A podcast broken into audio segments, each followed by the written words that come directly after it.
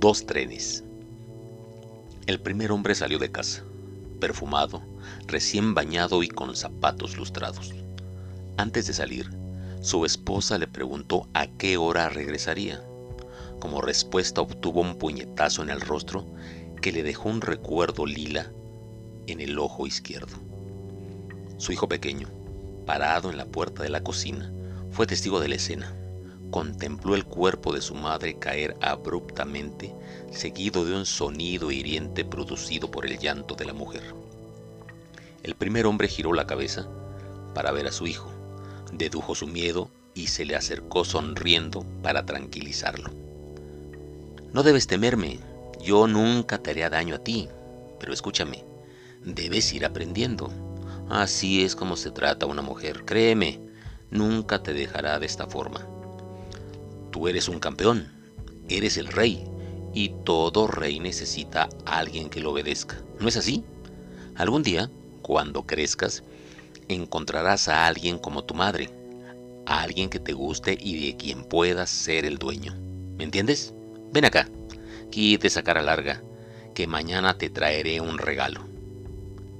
El niño sonrió viendo a su padre. Este le plantó un beso en la frente y luego le hizo cosquillas en el cuello, haciendo que el niño se olvidara de la escena. El primer hombre cruzó la puerta y la noche lo recibió con un beso. La luna brillaba en sus zapatos y su sonrisa estaba lista para ser usada como arma. Pensó un poco en lo que le había dicho a su hijo. Su padre le había dado el mismo discurso cuando niño y se preguntó si había omitido algo. Se olvidó del asunto al siguiente instante. Ahora necesitaba enfocar su atención en el presente. Esa noche se dirigía a casa de su otra mujer, aquella con la que se divertía, sin compromiso, sin familia, ni responsabilidad. Compraría vino y haría el amor con ella hasta la madrugada.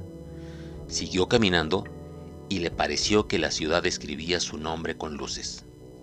Al pasar junto a un restaurante japonés, miró de lejos a un hombre que caminaba de modo extraño y no pudo evitar un gesto de burla. El segundo hombre Salió del bar.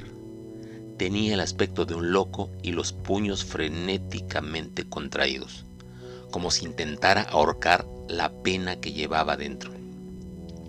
Unas semanas atrás, su hija había sido asesinada, arrancándole un pedazo de vida, arrastrándolo a un mundo incoloro.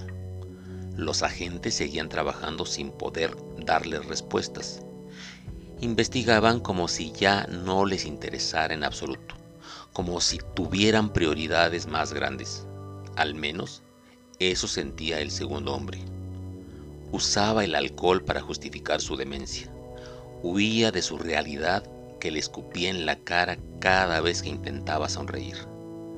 La sobriedad no traía paz. El alcohol no traía paz. Quizá nada la traería.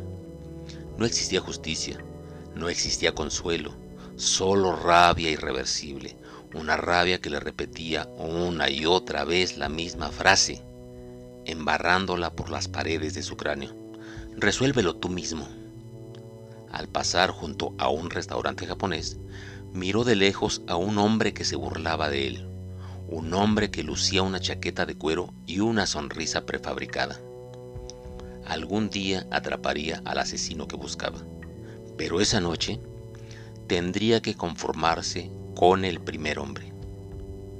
Siguió avanzando hasta que finalmente lo tuvo cerca.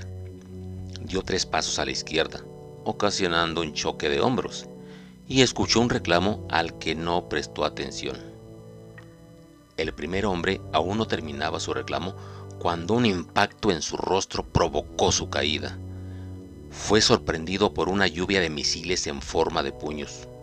Olvidó cómo defenderse. Quien estaba encima de él no parecía un hombre, era más bien un monstruo.